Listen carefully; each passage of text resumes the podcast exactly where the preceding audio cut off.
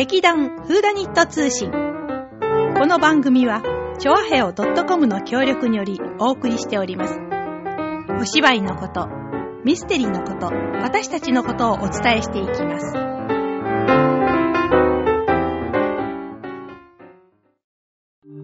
はーい。えー、今回もわがまま座長がお送りいたします。もう聞き飽きたなんて言わないでください。まだまだ続きます。えー、前回最後にお知らせいたしました通り、10月の台本が決まりまして、えー、今ですね、えー、キャストも決まりましたので、ただいま本読み中でございます。どんどんどんどんこれから、えー、稽古は進んでまいります。うん。まあ、今回ね、ちょっとね、私、出ないもんですからね。で、出られないのは残念だなって言いましたら、うちの旦那曰く、セリフを覚えなくていいじゃない。そういう問題ですかね、これ。ちょっと違うような。いや、えぇ、ー、って思いつつも、まあ、うん、そうだね、と返事をしてしまった私でございました。でさて、えー、今月のテーマですね。わがまま座長のわがままベスト3映画音楽編。えー、こ、今日はですね、国内編ということ。つまり、あのー、邦画の、えー、っと、映画音楽のベスト3という風に行きたいと思います。私が選びました、えー、邦画、映画音楽ベスト3。一つ目。松本清張原作、砂の器に出てくる宿命。二つ目。平尾正明さんによります必殺シリーズ。そして三つ目。蒲田行進曲。のテーマですね。えー、なぜこれかと言いますのは後になると分かってくると思うんですが、えー、まず一つ目ですね、えー、宿命です。これね、映画見終わった途端に私、サントラじゃなくって、そのクラシック音楽としての宿命の LP 買ってしまいました。あの、サウンドトラックとは別に、あの、クライマックスの部分をこう、中心にこう、ちゃんとしたあの、楽曲として、んと、ちゃんとなっている、ピアノと管弦楽のための、え、組曲、宿命っていうのがあるんですよ。これあの映画で、映画の中で作曲された曲なんですよ。珍しいでしょ？で、これ作曲した人は、菅野光明さんという方で、あの、茨、宮城県の出身ですね。宮城の出身で、東京芸大の音楽部作曲家を卒業した人。1939年生まれですからね、えっ、ー、と、砂の器を作った時が、えー、35歳ですよね。若いですよね。で、まあ、あの、在学中に日本音楽コンクールの作曲部門っていうところで、の室内楽の部なんですけど、3位入賞したというね、まあ、実力派ではあるわけなんですけど。で、映画は、あの、まあ、ご存知の通りですね、1974年に、あの、松竹と、それから橋本プロダクションって橋本治さんですね、それの第1回提携作品ということで、あの、まあ、そうですね、松本清張の原作の映画というののベスト3の中にもこれ、私の中では入っちゃいます。えー、ちなみにですね、清張原作で後の2つっていうのは、あの、影の車っていう作品と、それから張り込みですね。この二つが、まあ、入れましてのベスト3なんですが。で、まあ、あの、この砂の器っていうのは、えー、第29回毎日映画コンクールの音楽賞。それから、モクスクワ国際映画祭の作曲家同盟賞っていうのも取ってまして。で、あの、元々の原作は、なんかこう、なんていうの？えー、ちょっとこう、あの、現代音楽の作曲家ってなってたんですが、えー、っと、この映画の方ではですね、天才ピアニストで作曲家という風に設定がこう変更されています。で、あのー、まあ、あ非常にこう悲しい運命を乗り越えるために、そのピアノ競争曲のこの宿命っていうのを作った。で、その作曲したのは初演されるその日っていうのがね、こう、テーマになってる映画なんですよね。で、その、クライマックスのところで、こう、あの、三つのシーンが同時進行しまして、捜査会議で逮捕状を請求する、その、警察のシーン。それから主人公ね、加藤剛なんですよ。これがこう、あの、コンサートでね、指揮をしてるんですよね。これまたかっこいいんですけどね。それから、その思い出の中のシーンとして、その日本海の海岸をね、親子で、こう、二人っきりで歩いていってるね、こう、静かなシーンの、この三つがこう、ずーっとこう、カットバックされながらね、そこで、この曲がずーっと流れるわけですよ。本当に素晴らしい。で、ピアノの音がとても綺麗なんですね。で、あの、原作者のその松本清張さんもね、小説ではこれはもう絶対に表現できないっていうことで、ねもう本当にお気に入りになったらしいんですね。で、この曲、ラフマニノフのように美しいっていうふうに言われたんですが、実際は、あの、音楽監督は芥川康さんで、まあその人と協力して作ったということなんですけれどもね。で、実際その、ピアノを弾くシーンっていうのが映画の中であるわけですね。まあ、加藤剛の手だということになってますが、実際弾いてたのはこの作曲家。当たり前ですよね。加藤剛が弾けるわけはないんですけどね。で、この菅野さんっていうのはね、この他、あの、魔界転生とかね、それから、気流院花子の生涯。それから、テレビの戸津川警部シリーズなど、ね、結構いっぱい作ってるんですが、実は、1982年、44歳で病気でお亡くなりになりました。惜しいですよね。もっとなんかいろんな曲作って欲しかったなっていうふうに思います。えー、それから、では次です。2番目。必殺シリーズ。まあ、これね、あの、厳密に言いますと、まあ、テレビのシリーズなんですけど、まあ、劇場版があるから、映画音楽って言ってもいいのかなっていうことで、まあ、あ許してもらいたいなって思います。で、まあ、これはね、本当の番組自体、すごい衝撃でしたね。あの、光の使い方とか、それからその、カット割りの仕方とか、本当にまあ、今までに見たことがないような時代劇っていう感じでした。あの、まあ、悪者がね、主人公っていうか、まあ、殺人者が主人公っていうのも日本では珍しかったと思うんですけれども、本当にこれは、えー、始まった途端からすごい衝撃を受けましたね。あと、あの、主人公たちっていうのが、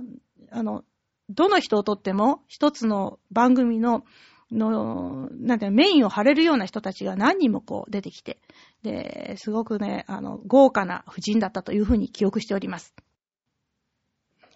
えー、一作目がですね、必殺仕掛け人。えー、荒野の果てにですね、あの、山下雄三さんが歌ったんですけど、まあ、これは、その後ずっとね、共通のテーマ曲になりまして、あのー、殺しのシーンだとか、それから、なんかみんながこう集まってきた時とかね、ずーっと、あのー、使われてたり、宣伝ですね、あの、映画の BGM とかにも使われましてね、あの、非常にこう、ポピュラーで、長く使われてるんですけれども。まあ、その後ですね、あのー、仕置き人のやがて愛の日がとかね、それから、新必殺仕置き人の茜雲とかね、まあ、本当にね、あの、ヒット曲いっぱい出てましてね、これはもう本当に、えー、すごいんですが、これを書いたのは平尾正明さん。この平尾正明さんっていうのはもともとは、えー、ロックンロールの歌手だったというね、そこからこう、まあ、作曲の方に転じて、で、まあ、このロックンロールの人が、えー、時代劇の主題歌を書くっていうのもまた本当に、あの、不思議だったんですけどね。ね、まあ、あのー、この中で、えー、と、森田光一さんが必殺からくりに、かな？あと、もうあと2、3曲、その平尾さんじゃないのがあると思うんですが、でも、あのー、平尾さ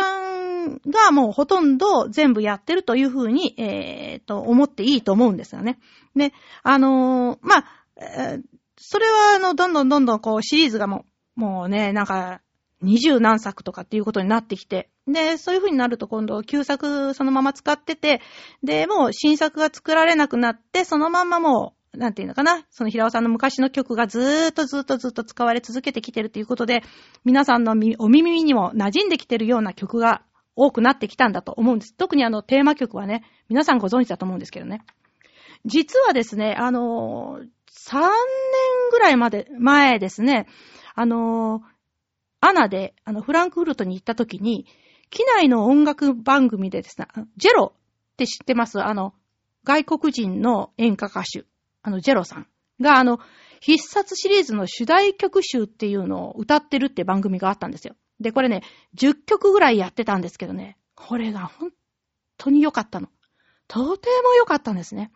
うん。西崎緑の曲とかやるんですよ。でもね、いいんですよ。で、もうあの時はね、寝ている時と食事をしている時以外はね、もう行きも帰りもずーっとこれ聞いてましたね。あれ CD になってんですかねなってたら欲しいな、と思います。はい。それでは最後3つ目です。蒲田行進曲。うーんとね、これ、そのミステリーとは関係ないんですけど、まあ、あの、芝居の話だってことで許していただきたいと思います。えー、実はですね、私、あの、自分の人生を救ってくれる曲っていうのが2曲あるんですよ。一つは、ガンダムの主題歌。一番最初のやつ。あの、立ち上がれ、立ち上がれってやつね。これ、歌っちゃうとまずいんですよ。ね。あの、著作権の問題がある。立ち上がれ、立ち上がれ。うん。で、あの、これですね、あの、すごく落ち込んでる時に聞くとね、もう、なんか、自分もいつの間にかもう涙を流しながら歌ってるんですよね。で、なんかこう、引っ張り上げてもらえて生きていく気になるんですよ。で、これはあの、子供のために買ったカセットでね、あの、安物だったんで、本物じゃない誰かがね、カバーしたやつなんです。で、でもこれをね、随分聞きました。もう、この人生、子供が生まれてからだから、まあ、三十何年の間に何回これを聞いたことか、もう擦り切れてますけどね。本当にこれで助かったことが何度もあります。で、もう一つの方がこの蒲田行進曲なんです。これはね、あの、まあ、自分の芝居で行き詰まった時とか、まあ、それは演技だったり、人間関係だったり、まあ、いろんな、あるわけですよね。その、いろんなことがあるんですけど、そういう時に、この映画を私見るんですよ。そうするとね、こうなんかこう、原点に戻してくれるんですね。何をしたらいいのか、何をするべきなのか、こう教えてくれるような気がするんです。で、まあ、これに出てたのは、風間森夫さん、松坂慶子さん、平田真。これ、誰一人私、あの、ファンじゃないんですね。好きな俳優じゃないんですけど、でも、この映画にはこの配役しかないっていうふうに考えてるんですね。でじゃあ、この曲なんですが、どういう曲なのか。もともとあの、松竹キネマっていう、えっ、ー、と、今でいう松竹株式会社の蒲田撮影所っていうのがありまして、そこの書家、あの、社歌とかそれから効果とかってあるような、その撮影書家だったんですね。で、あのー、原曲はあの、プラハの作曲家のルルドルフ・フリムルさん。ルドルフ・フリムルさん。っていう人ですね。この方が書いた曲なんですけども、えー、1925年のオペレッタ、放浪の王者っていう中の放浪者の歌っていうね、えー、Songs of the Vagabond。で、それに、その、堀内さんっていう人が歌詞をつけて、で、その、1929年だから、えっ、ー、と、4年後ですか、えー、五章平之助さんの映画、親父とその子っていうところの主題歌として使ったんです。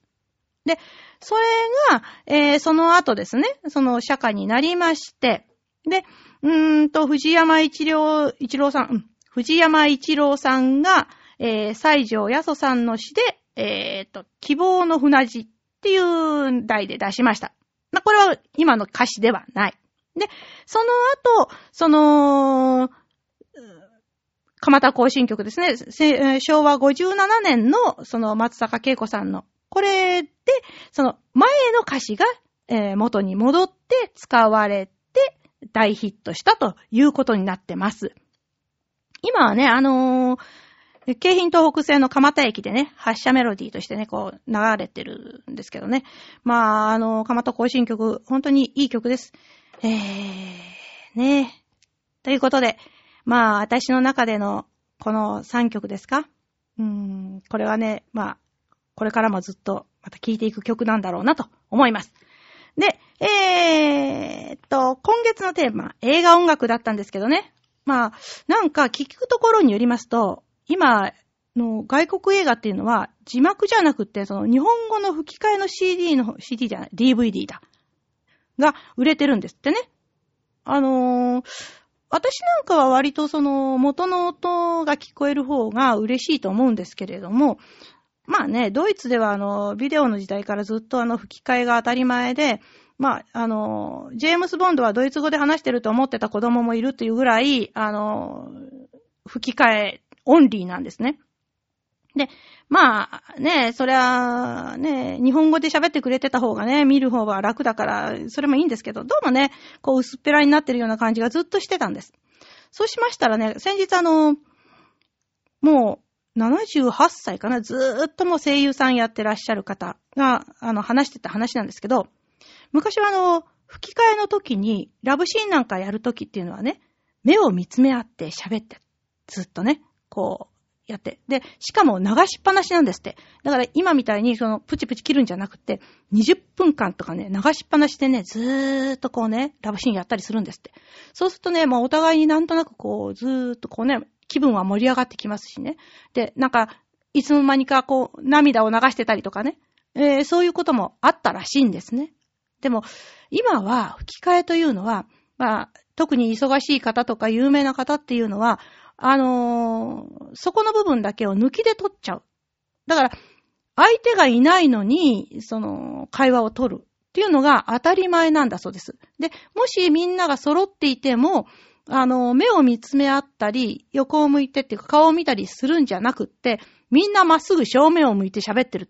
ていうことで、まあね、それじゃあね、その、薄っぺらになるのもしょうがないかなっていうふうに思いますよね。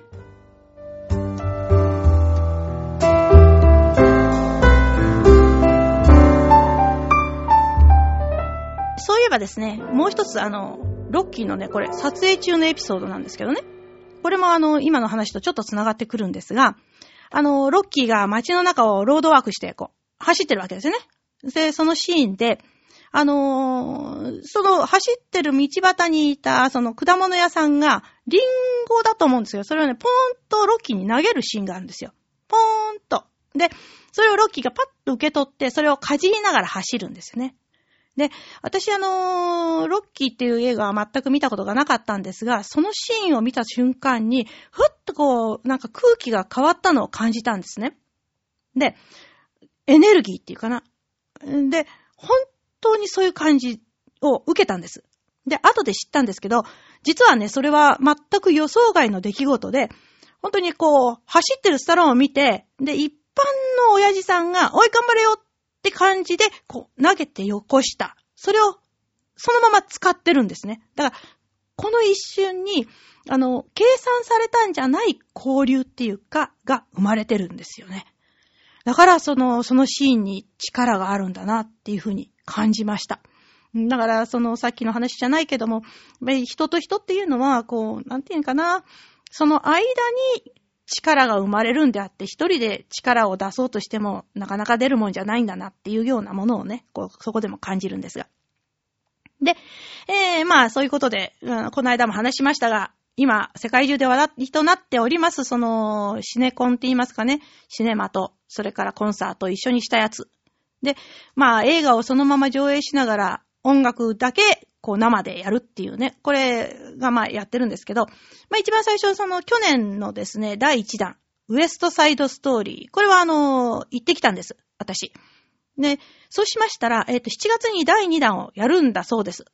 かなり評判が良かったらしくって。えー、今回はですね、カサブランカと、雨に歌えばと、サイコの3本立て。3本立てって言ったって1回にやるのは1本だけなんですけどね。で、えー、7月の19日から21日の3日間にね、各2回公演ということで、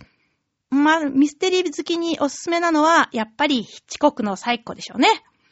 もちろん、えー、私も行きます。で、えー、7月19日金曜日の、えー、18時半、18時30分からと、21日日曜日の16時30分からです。S 席はなんと8800円ですけどね。まあでも、うん、これは価値があるんじゃないかなと思われるような気がします。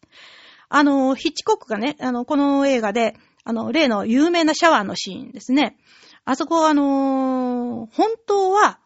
映像と効果音だけで作りたかったんですって。あの、シャワーのシャーって音と、あの、ナイフのカシッっていう音ね。でも、あの、死者を見てみると、もう全然怖くなくって、で、どうしようかっていうことで、そのバーナード・ハーマンさんっていう人に、あの、まあ、これ音楽やってる人ですけど、その人に頼んだんですよ。そしたら、そのハーマンは、チェロとバイオリンだけの曲を書いてきたんですね。で、まあ、バイオリンがヒューってこう、悲鳴を上げる。バイオリンが悲鳴を上げる。まあ、これすごくあの、面白がったんだそうですけれども、ただ、ヒッチコックとすれば、殺人の間、あの長いシーンの間、シャワーの音とナイフを突き刺す音だけは絶対に聞こえ続けていけない、いや、聞こえ続けていないといけないということにこだわったということで、その、何、シャワーの音とバイオリンの音の微妙なバランスっていうのがもうとても重要な、えー、アイテムなんだそうでございます。まあね、今回生演奏でそこがうまくいくんでしょうかっていうことがまあ一つの聞きどころということでございますね。まあその後の話ですが、ヒッチコックはですね、この次の映画、その、あの、砦です。電子音響のみしか使わなかった。テーマ曲なんぞは使わない。